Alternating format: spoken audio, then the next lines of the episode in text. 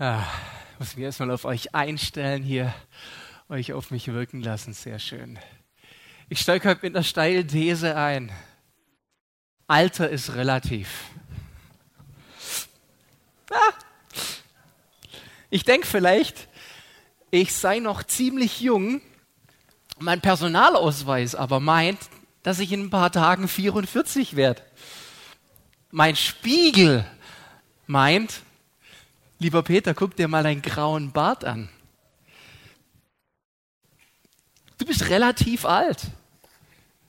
Meine Tochter meint, lieber Papa, das ist ein Fakt. Alter mag relativ sein. In dem Moment, glaube ich, wo in euch sich bei dem Statement Alter ist relativ ein Amen regt, seid ihr alt. Weil junge Leute brauchen so eine Erklärung nicht. Aber sei es drum. Ich würde sagen, Fakt ist, in jedem Fall, du siehst alt aus, wenn du aufhörst zu lernen und dich weiterzuentwickeln. Dann siehst du definitiv alt aus. Ich finde es gar nicht schlimm, wenn man unterschiedliches Alter hat, weil man mit dem, was man Alter mitbringt, auch was weitergeben kann und mitgeben kann. Aber wenn du hängen bleibst, das kann übrigens auch in jungen Jahren schon funktionieren, dann siehst du alt aus. Wie kann man Entwicklung begünstigen, vorantreiben, in Bewegung bringen? Und ich möchte heute über eine mögliche Antwort davon sprechen, und zwar Beziehungen. Ich glaube, dass Beziehungen ein Megafeld sind, in dem die Möglichkeit liegt, dass wir uns entwickeln. Der Religionsphilosoph Martin Buber hat einen Satz geprägt, den ich liebe und den ich auch schon ein paar Mal zitiert habe. Und zwar, der Mensch wird am Du zum Ich. Ich finde es richtig gut. Wir sind Beziehungswesen. Gott hat uns dazu geschaffen und es liegt in uns drin, wie ich rauslese aus der Bibel seit dem Garten Eden. Diese Idee, ich will mir Menschen machen, ich will ein Gegenüber haben, ich will Gemeinschaft haben. Dass Gott selbst das sagt, das fasziniert mich so. Gott ist jemand, der Beziehung liebt, fördert und leben möchte. Und so gibt es diese zwei Seiten. Zum einen sind wir geschaffen, zu Gott hin, um Beziehung mit ihm zu leben. Übrigens, das ist eines der größten Missverständnisse, die in Religionen so um sich gehen, dass man denkt, Religion ist dafür da, um rauszufinden, wie ich es Gott möglichst gut recht machen kann, dass er mich vielleicht am Schluss zu sich lässt. Das ist gar nicht Gottes Motivation. Gottes Motivation ist, von Anfang an habe ich dich gemacht, dass wir Beziehung miteinander haben. Jetzt lass gucken, dass wir die wiederherstellen und richtig gut zusammenbringen. Das ist das, was Gott will. Und natürlich, wenn das in uns drin liegt, auch als ein, als ein Saatgut Gottes, dann sind die Beziehungen unter uns auch etwas, was Gott unbedingt am Herzen liegt und zu was wir, finde ich, angelegt sind. Jetzt gibt es natürlich klar den Typ, der mehr so ein Beziehungstyp ist und es liebt, die ganze Zeit in einer Menge Menschen unterzugehen und jemand, der sagt, du, ich schätze auch für mich die Zeiten allein. Das meine ich heute gar nicht. Das, das lasse ich davon unberührt. Natürlich dürfen wir die Typen sein, die wir sind. Aber von Grund auf glaube ich auch, dass wir, nehmen wir den Terminus von vorher, alt aussehen, wenn wir keine Beziehungen leben. Denn Beziehungen lassen uns aneinander reifen und wachsen. Ich glaube, da ist was dran. Der Mensch wird am Du zum Ich. Wir lesen im Buch der Sprüche 27, Vers 17, Eisen wird durch Eisen geschärft und ein Mann schärft das Angesicht seines Nächsten. Christopher, wo sitzt du? Da. Ist das nicht ein Weggefährtenspruch? Oder? Oh, Eisen wird durch Eisen geschärft. Das ist, da geht alles Männliche in einem an. Yes. Und das bezieht sich aber nicht nur auf Männer. Hey, im Miteinander unterwegs sein, im, im Miteinander Berge erklimmen. Da drin schärfen wir einander und reifen aneinander und wachsen aneinander. Und ich finde das großartig. Bleib mal bei dem Beispiel, wie das die Weggefährten tun. Ich hatte die Ehre, vor zwei Wochen dabei sein zu dürfen beim Weggefährten-Treffen, wo sie Resümee gezogen haben zu dem Weggefährten-Wochenende. Und ich glaube, wir werden hier, und ich hoffe sehr, auch an dieser Stelle noch ein paar Sachen hören von diesem Weggefährten-Wochenende. Aber mich hat so beeindruckt zu sehen, wie diese Männer nicht nur einfach zusammen unterwegs waren, sondern auch wie sie füreinander und miteinander unterwegs waren. Und zwar in einer Verbindung, in einer, einer Mischung aus ganz natürlichem Unterwegssein, Laufen, zusammen ringen, zusammen essen, yes, aber auch in einer Geistlichkeit, in einer Tiefe im Herzen, wo ich den Eindruck habe, ja, hier wird wirklich Eisen durch Eisen geschärft. Und wenn du das nicht hast, dann glaube ich sogar, fehlt dir was an der Stelle. Und man muss das nicht nur aufs Männliche beziehen. Natürlich, Männer sind auf eine andere Art unterwegs, vielleicht als Frauen zusammen unterwegs sind. Aber nehmen wir doch die Perlentaucherinnen.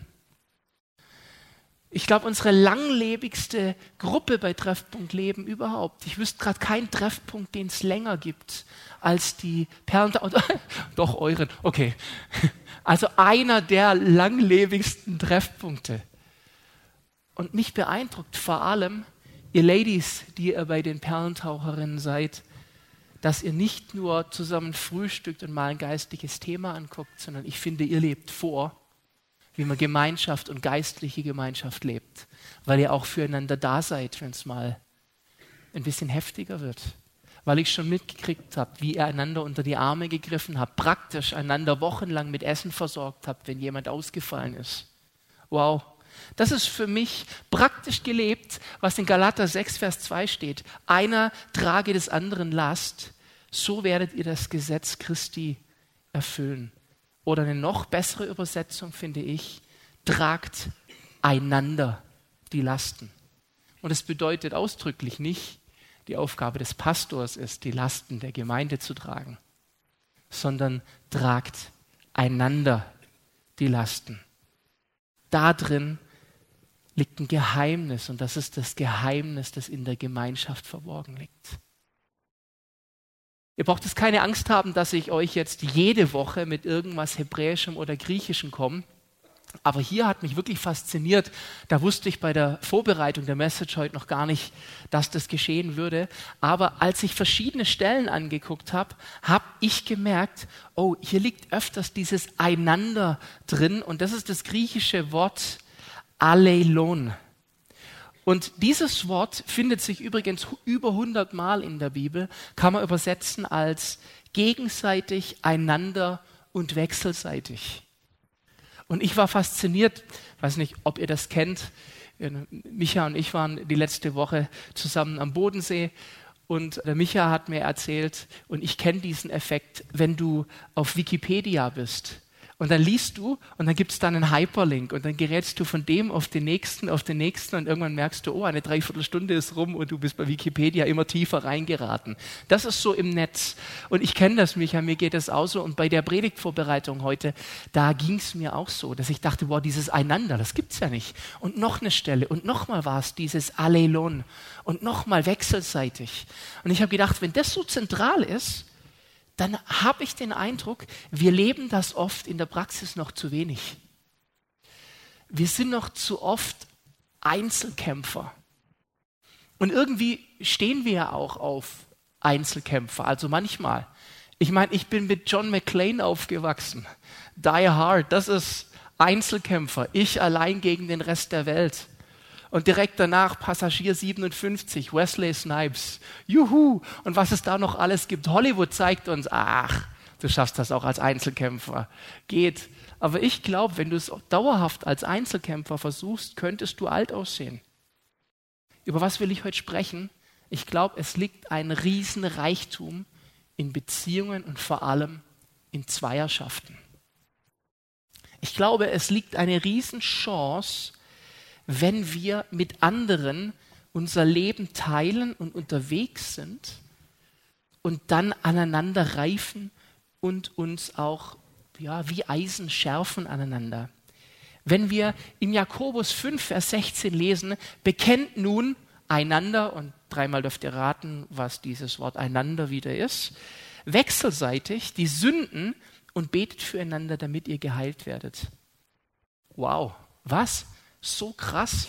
Wir sollen, das ist eine Einladung im Neuen Testament, so zusammen unterwegs sein, dass wir einander sogar bekennen, Conny, ich hab's da total verbockt. Ich bin da daneben gelegen und das hat weder Gottes noch meinem Anspruch an Heiligung und Heiligsein gereicht, was ich letzte Woche getan habe.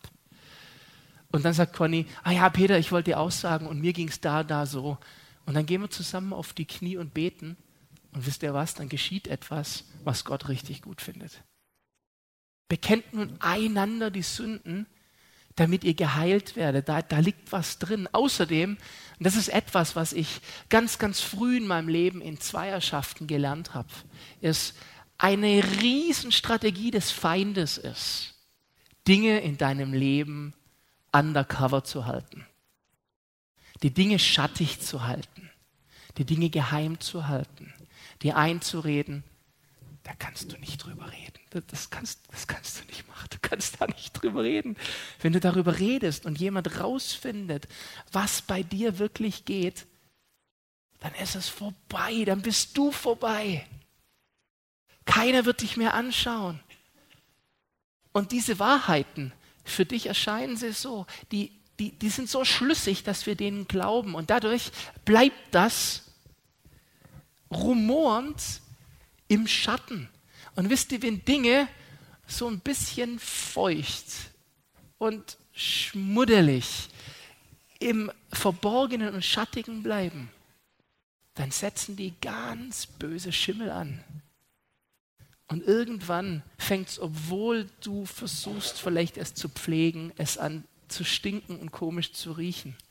Und du wunderst dich und du arrangierst dich vielleicht damit. Die göttliche Strategie ist, bringt Dinge ans Licht. Auch Missverständnisse werden hervorragend genährt auf dem Nährboden von Undercover-Aktionen. Halt Dinge einfach geheim. Mach Dinge heimlich. Am besten redet heimlich miteinander über andere. Großartig. Und sich dann wundern, wenn es Schimmel gibt. Wir sind manchmal so doof, ich kann das gar nicht fassen. Aber natürlich, und das weiß ich auch, jetzt, wenn man so zuhört, könnte einen ja schon die blanke Angst ergreifen.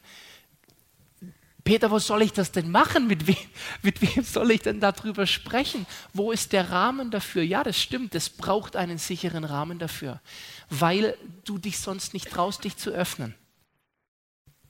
Weil du nicht sonntags hier, wir machen in Zukunft im Gottesdienst einen Zeugnispart und wir machen in Zukunft im Gottesdienst einen Sündenbekennungspart. Dann kommen wir alle vor und sagen, was wir die Woche verbockt haben. Nee, schlechte Idee. Hat wahrscheinlich keiner Bock drauf. Aber in Zweierschaften, da liegt eine Chance da drin. Im, im Coaching und Begleit, Begleitungs, im Coaching und Begleitungsbereich gibt es das sogenannte Johari-Fenster. Habt ihr vielleicht schon mal davon gehört? Das tut auf der Theorie, auf der Annahme aufbauen, dass es in uns, in jedem von uns verschiedene Anteile gibt. Und zwar Anteile, die mir bekannt sind Anteile, die mir unbekannt sind, Anteile, die anderen bekannt sind und anderen, die anderen nicht bekannt sind. Da gibt es zum Beispiel die öffentliche Person, die ist mir bekannt und die ist euch bekannt. Die seht ihr gerade vor euch. Das ist meine öffentliche Person. Dann gibt es die mir unbekannte, aber euch bekannte Person. Das ist der Teil von mir, wo ich einen sogenannten blinden Fleck habe. Den sehe ich nicht, aber ihr seht den schon die ganze Zeit. Dann gibt es die Parts, die sind anderen unbekannt und mir bekannt. Da würde ich jetzt zum Beispiel Dinge reinnehmen, die gerade eben beschrieben waren, die man in einer Zweierschaft voreinander ansprechen kann. Das wird als mein Geheimnis bezeichnet. Und dann gibt es noch die Teile, die mir unbekannt und anderen unbekannt sind.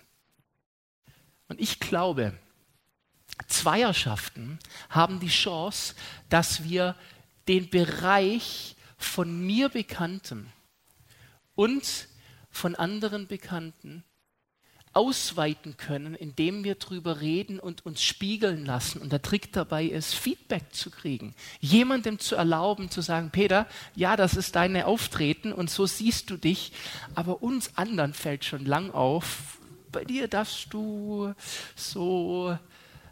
Und das braucht natürlich einen sicheren Rahmen, darüber zu sprechen, weil das sind die Teile, die hört man nicht so super gern. Sonst wären es ja keine blinden Flecken. Und was total schwierig ist, das kann ich euch aus der Erfahrung sagen, ist, wenn dieser blinde Fleck einem in der Form gesagt wird, als dass dann sonntags nach dem Gottesdienst alle aus der Gemeinde oder mehrere auf dich zukommen und als Pastor sagen, du Peter, was mich bei dir schon lang stört und schon lang aufgefallen ist. Und wenn das dann in einer Wucht nach einer Weile kommt, dann erliegst du dem auch gern mal und der Montag ist dann nicht so richtig gut.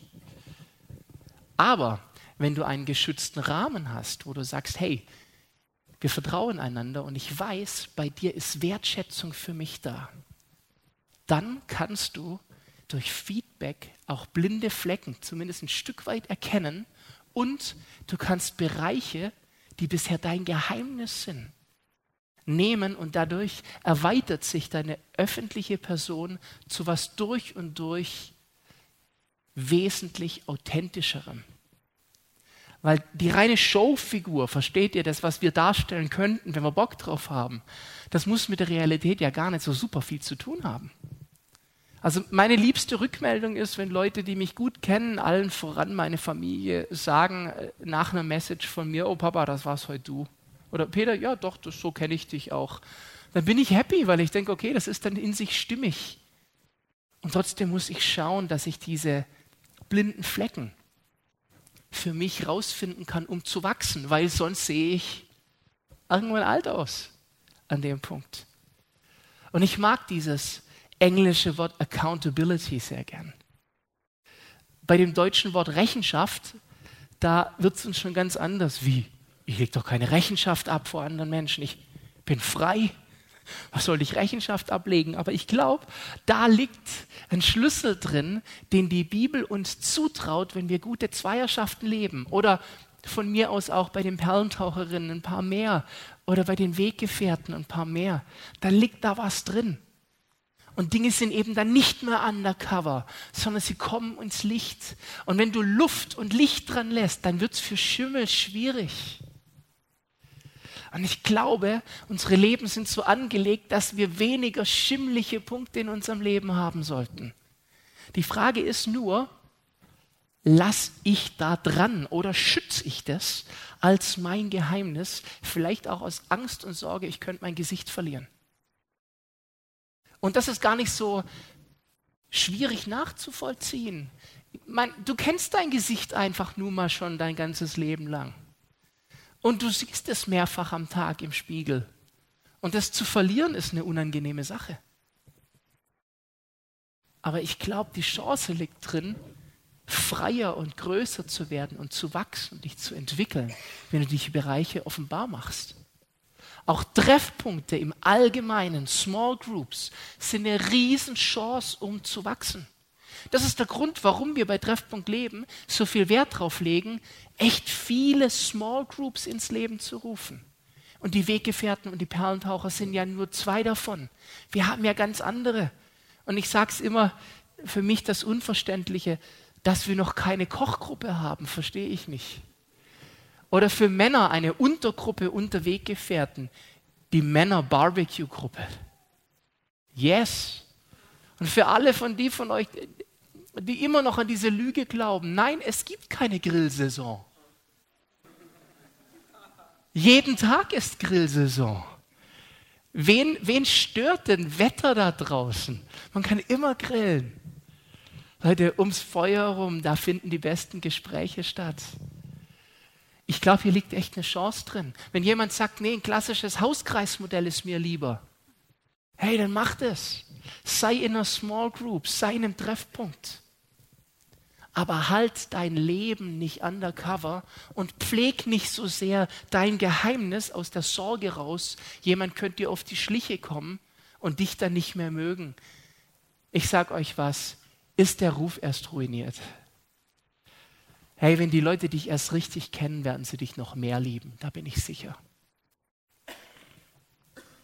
Ich finde, Jesus lebt es großartig vor, als er mit seinen Jüngern unterwegs sind. Diese Zweierschaften, die wir bei Jesus sehen, die beeindrucken mich so.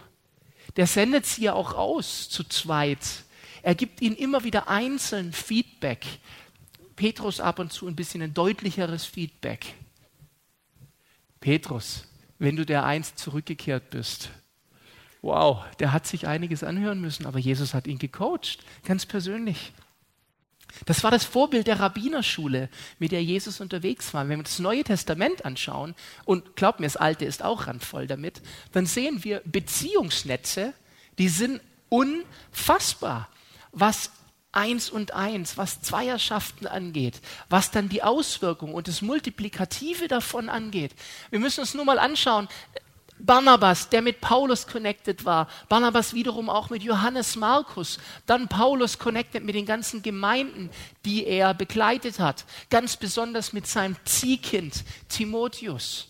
Wir erinnern uns an den Spruch, niemand verachte dich wegen deiner Jugend. Das war so ein richtiges, richtiges Zweierding. Ja, ich würde sagen, hier lesen wir das Modell von Mentoring ganz deutlich raus.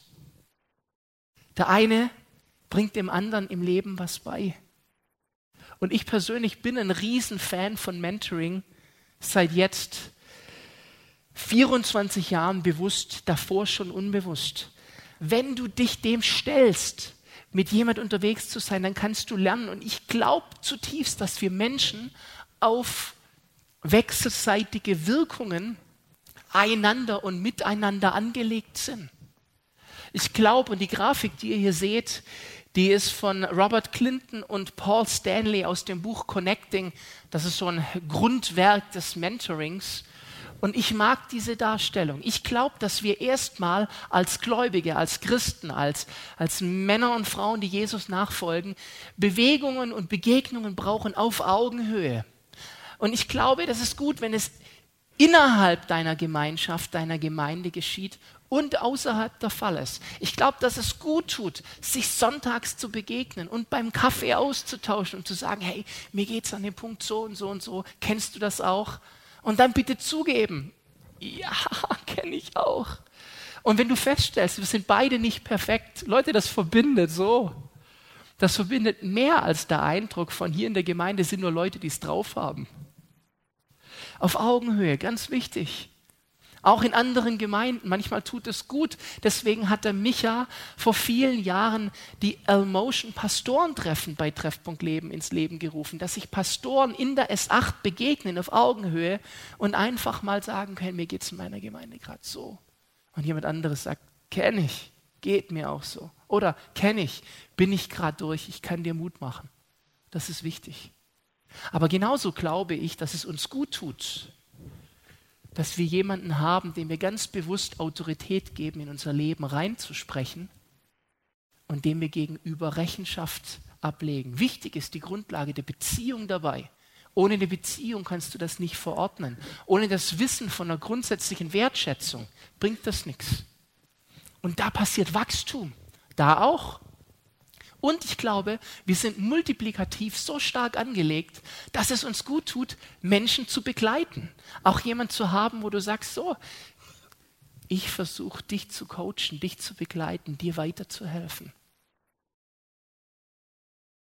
Und ich glaube, das macht auch was, weil, ja, ich lebe jetzt seit ein paar Jahren auch als Coach und Mentor mit Männern und wir sind unterwegs zusammen und sogar wenn die offiziell sagen würden, Peter, du bist ja mein Mentor, kann ich euch sagen, dass ich jedes Mal was lerne, wenn ich mit denen zusammen bin. Und ich immer was mitnehme, wo ich denke, wow. Und, und die Weisheiten, die dann fließen, merke ich, die kommen eigentlich nicht von mir, sondern der Heilige Geist kommt da rein und dann passiert was. Für mich die schönste Definition von Mentoring von Keith Anderson und Randy Rees, das muss man sich auf der Zunge zergehen lassen.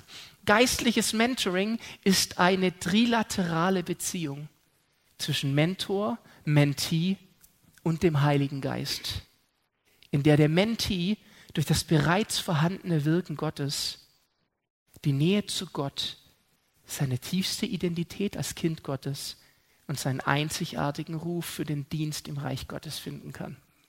Das ist Hammer. Ich formuliere diese Zweierschaften immer als gemeinsame Schatzsuchen. Das Schöne dabei ist, wir finden garantiert jedes Mal einen Schatz, wenn wir uns treffen. Und wir sind zusammen unterwegs. Der Mentor hat den Pickel über der Schulter und der Menti die Schaufel. Und die Aufgabe eines guten Mentors ist, den Boden ein bisschen locker zu machen, damit der Menti dann den Schatz heben kann. Das Coole ist, der Mentor darf immer dabei sein, wenn Schätze gehoben werden. Und das ist ein Wahnsinnsgefühl. Alle lernen dadurch. Wichtig ist, dass du dich traust, dich auf Beziehungen einzulassen, die dich zum Lernen bringen. Ich begleite nicht nur Leute, sondern ich bin, seit ich 20 bin, auch in Begleitung oder eigentlich schon länger und wusste es nur nicht. Rausgefunden habe ich das für mich das erste Mal, als ich vor gefühlten 100 Jahren die Schule für Leiterschaft besucht habe bei TL. Und eine unserer Hausaufgaben war, dass wir eine Liste machen sollen mit Menschen, die seit unserem Kindesalter einen markant Einfluss auf unser Leben hatten und die wir irgendwie zum Wachstum ja sehen würden in unserem Leben. Und ich habe diese Liste gemacht und da drauf stand ein Freund meiner Familie, ein, ein Freund meines Vaters, der auch ab und zu die Gottesdienste hier besucht. Und der war für mich als Teenager total wichtig, weil, weil der mir ein Gegenüber war, der mit mir anders sprechen konnte als meine Eltern. Und dann war der noch ein bisschen cool, weil der hat Kampfsport gemacht und das hat er immer ganz geschickt gemacht. Er hat mir verschiedene Dinge im Kampfsport gezeigt und dann gab es aber schon eine Millisekunde später eine geistliche Lektion dazu. Das war ein bisschen wie Mr. Miyagi bei Karate Kid. Ich habe die ganze Zeit schleifen, polieren, schleifen, polieren. Und dann habe ich mich gefragt, was bringt das? Und am Schluss, wow. Und als ich meinen 40er gefeiert habe vor ein paar Jahren, da kam der und dann habe ich ihn angesprochen und habe gesagt, weißt du, ich habe das erst jetzt herausgefunden. Ich vermute, das war dir gar nicht bewusst, aber du warst eigentlich mein erster Mentor. Und dann sagte er zu mir, doch, das war mir schon bewusst. Und das war so der Hammer, der hat nie den Begriff gebraucht, versteht ihr? Der hat, der hat es einfach gemacht. Ich habe das gar nicht gemerkt. Der hat auch nicht die Ehre dafür gekriegt. Aber er hat es bewusst gemacht und hat sich in mich investiert. Und dann hatte ich auf dem Weg immer wieder Menschen, die Einfluss auf mich hatten, bis ich dann das erste Mal mit 20 eine richtige Mentoring-Beziehung hatte, die benannt worden ist und der Micha mich begleitet hat und der Micha mich gefördert hat. Und manchmal scherzen wir miteinander. Ich scherze, Micha äh, schwitzt. Nein, das ist nicht wahr. Ähm, wenn ich an meine ersten Predigten denke, und da gibt es teilweise noch Aufnahmen von. Und da gab es auch welche, die haben ganz schön für Furore gesorgt bei Treffpunkt Leben. Also einmal gab es sogar eine, eine Ältesten-Teamsitzung wegen der Predigt von mir. Oder die wurde da thematisiert. Das ist schon ganz schön heftig. Und der Micha hat sich, warum auch immer, vor mich gestellt, mich in Schutz genommen und hat gesagt, hier, nee, der Peter, ich sehe da was. Und dieser Gegenwind damals, der war für mich so schlimm, dass Mimi und ich damals ehrlich gesagt nicht wussten, ob wir in der Gemeinde bleiben. Und weil der Micha sich vor uns gestellt hat und hier gesagt hat, ich sehe ein Potenzial, sind wir geblieben. Damals hätte ich mir nie trauen lassen, dass ich hier mal in diesem Haus Pastor sein darf. Der Micha hat da irgendwas gesehen. Ich bin so dankbar dafür. Micha, ich bin so mega dankbar dafür. Ich weiß immer noch nicht, was dich geritten hat. Aber ich bin nicht so, und, und verrückt wurde das. Irgendwann haben wir gemerkt, die Beziehung verändert sich und dann hat der Micha mich auf Augenhöhe rücken lassen zu einer Freundschaft. Für mich bis heute manchmal unfassbar. Nach ein paar Urlauben später glaubt man es, aber. Und dann war die Frage, ja, wer begleitet mich jetzt als Mentor, wo wir jetzt auf Augenhöhe sind? Und dann war es so cool, haben wir gebetet und dann hatte der Micha und ich den gleichen Namen als Idee und dann haben wir eine Übergabe gemacht und ich habe meinen nächsten Mentor gekriegt. Und der Micha und ich, so empfinde ich, sind jetzt auf dieser Augenhöhe auch untereinander und lernen aneinander und mal hat der eine Impuls und mal der andere. Das ist so Bewegung drin in diesen Beziehungen. Nur, wenn du dich denen nicht stellst, dann kannst du an den Punkten nicht wachsen. Und Lügen und Schimmel docken sich viel leichter in deinem Leben an. Mann, was habe ich für Punkte gehabt, die ich in jungen Jahren dem Micha bekannt habe und gedacht habe, der, der, tickt jetzt aus und sagt, Peter, sorry, ich habe bisher Potenzial in dir gesehen, aber so nicht. Und das war überraschenderweise nie so. Aber ich wäre über die Punkte nicht drüber gekommen, wenn ich nicht mit ihm geredet hätte, weil ich hätte den Lügen des Feindes geglaubt, dass niemand so struggelt wie ich. Kommen wir nochmal auf dieses Wort Aleilon zurück. Wir finden das so viel in der Bibel, dass ich finde, es lohnt sich, dem auf die Spur zu gehen. Ob ihr jetzt sagt, ich weiß noch nicht, ob die Beziehung mit dieser vertikalen, ob die schon funktioniert, dann fang doch mal mit dieser horizontalen Beziehung an, mit dem Face-to-Face, -face, mit dem Iron sharpens Iron, mit dem Weggefährtenmodell, mit dem Perlentauchermodell, dann fangt doch damit an. Aber lasst uns aufhören, Einzelkämpfer zu sein. Dieses Miteinander wechselseitig ist mein Hauptimpuls heute. Wenn wir lesen im 1. Thessalonicher 5, Vers 11, deshalb ermuntert einander und erbaut einer den anderen, wie ihr es auch tut dann finden wir eine Grundlage, auf die die Bibel aufbaut. Im Lutherdeutsch steht an der Stelle, ermahnt einander. Das hat für uns Deutsche den Nachteil, dass wir das am besten können. Du, was ich dir schon lange mal sagen wollte. Aber es ist von der Bedeutung viel mehr ermuntern und trösten. Und das kannst du nur, wenn du eine Person lieb hast. Das kannst du nur, wenn du jemand schätzt, wenn du jemand auch in deinem normalen Alltag spüren lässt, ich finde dich großartig. Und dann kannst du fördern. Und dann kannst du auch mal sagen, hier gibt es einen Punkt, da würde ich dir empfehlen, geh da mal dran. Weil du weißt, dahinter ist ein Schatz verborgen. Natürlich ist mancher Boden zum Lockern ein bisschen schwer, wenn er sich so richtig festgetreten hat. Aber wenn du weißt, da ist ein Schatz drunter, dann lohnt sich, den Boden zu lockern. Die ganze Bibel ist voll davon, von dieser Ermutigung einander. Ob das Johannes 13, Vers 14 ist, der Aufruf, einander die Füße zu waschen. Nicht nur einer dem anderen, sondern einander. Ob das Paulus ist, der erwartet, getröstet zu werden durcheinander im Glauben in Römer 1, Vers 12, oder ob das der Aufruf in Galater 5, Vers 13 ist. Wir sind dazu aufgerufen, einander in Freiheit zu dienen. Und ich sehe hier auch eine Riesenchance für Generationen wenn Generationen einander dienen. Das ist die Entscheidung, warum Treffpunkt Leben eine Mehrgenerationsgemeinde sein will, ganz bewusst.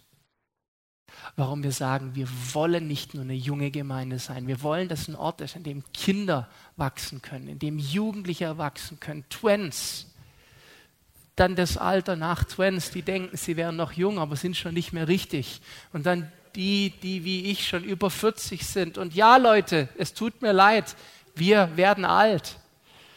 Und dann welche, die noch ein bisschen älter sind und welche, die dann kein Problem mehr damit haben zu sagen, ja, ich bin alt. Und das ist die Chance, weil wenn wir voneinander lernen, dann können wir uns bewegen, weil eben doch der ein oder andere mehr Erfahrung hat. Da ist ein Reichtum drin und ich wünsche mir, dass wir diesen Reichtum zusammen ergründen und erleben. Hört sich das gut an? Das braucht eine Entscheidung, versteht ihr? Weil das manchmal auch Hürden mit sich bringt. Dann ist es mal ein Song zu viel auf Englisch für den einen und für den anderen einer zu wenig auf Englisch. Das ist die Spannung, die wir als Pastoren aushalten müssen. Wir kriegen nach dem Gottesdienst beide Feedbacks. Dann ist das Sound heute viel zu laut gewesen. Und genau eine Minute später kommt der Nächste, der sagt, heute war es viel zu leise. Das ist die Herausforderung, die du nur als Mehrgenerationsgemeinde hast. Die Mia Friesen hat berichtet, über sowas sprechen die gar nicht. Ja, die konzentrieren sich auf eine Altersgruppe. Das mag auch seine Berechtigung haben, aber wir treffen hier eine Entscheidung, den Reichtum der Generation zu erleben. Und ich glaube, es liegt auch eine Chance drin, wenn wir das bewusst annehmen, weil wir dann einander ermutigen können. Aber ich bitte euch, fangt damit an. Nochmal zusammenfassend. Wir sind zu Beziehungen geschaffen. zu Gott hin und zueinander hin. Denkt an das Johari-Fenster. Wo erkennen wir blinde Flecken, Wachstumsbereiche? Nur in der Spiegelung des Gegenübers.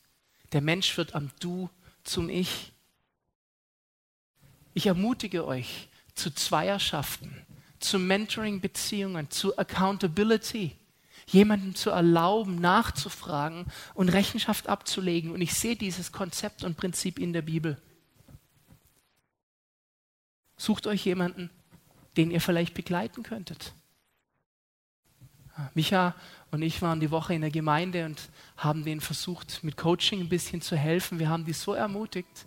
Wartet nicht, sondern geht ihr doch einfach mal auf jemand zu. Vielleicht ist euch schon lange jemand aufgefallen in der Gemeinde, wo ihr spürt, boah, da ist irgendwie eine Verbindung da. Und geh hin und sag, hey, ich könnte mir vorstellen, Zeit mit dir zu verbringen, mich in dich zu investieren. Hast du Bock drauf? Hey, mir ist völlig wurscht, wie ihr das nennt. Wichtig ist, dass wir es tun. Wenn du niemand hast, der dich begleitet, sprich jemand an und sag, könntest du dir vorstellen, hast du Kapazitäten, mit mir unterwegs zu sein? Und lebt vor allem dieses wechselseitig, einander. Daran liegt die, die Kraft von Gemeinschaft. Deswegen bezeichnen wir, ja, vielleicht schon ein bisschen großspurig, TL als Family. Wir sind es nur nicht perfekt, aber wir wollen das sein, weil da eine Chance drin liegt. Einer achte den anderen höher als sich selbst. So werdet ihr das Gesetz Christi erfüllen. Generationen sind ein Reichtum. Lasst uns auch davon zehren und es feiern und zelebrieren, dass wir diese Generationen haben. Und wenn wir an irgendeiner Stelle die andere Generation nicht verstehen, weil sie uns zu hip oder zu eingeschlafen ist, dann lasst uns über die Punkte drüber hinweg lieben. Also lasst uns aneinander reifen, gemeinsam unterwegs sein, als Tag-Teams, als Zweierschaften, als Mentoring-Beziehungen, als Fellowship, als Gemeinde, als Familie.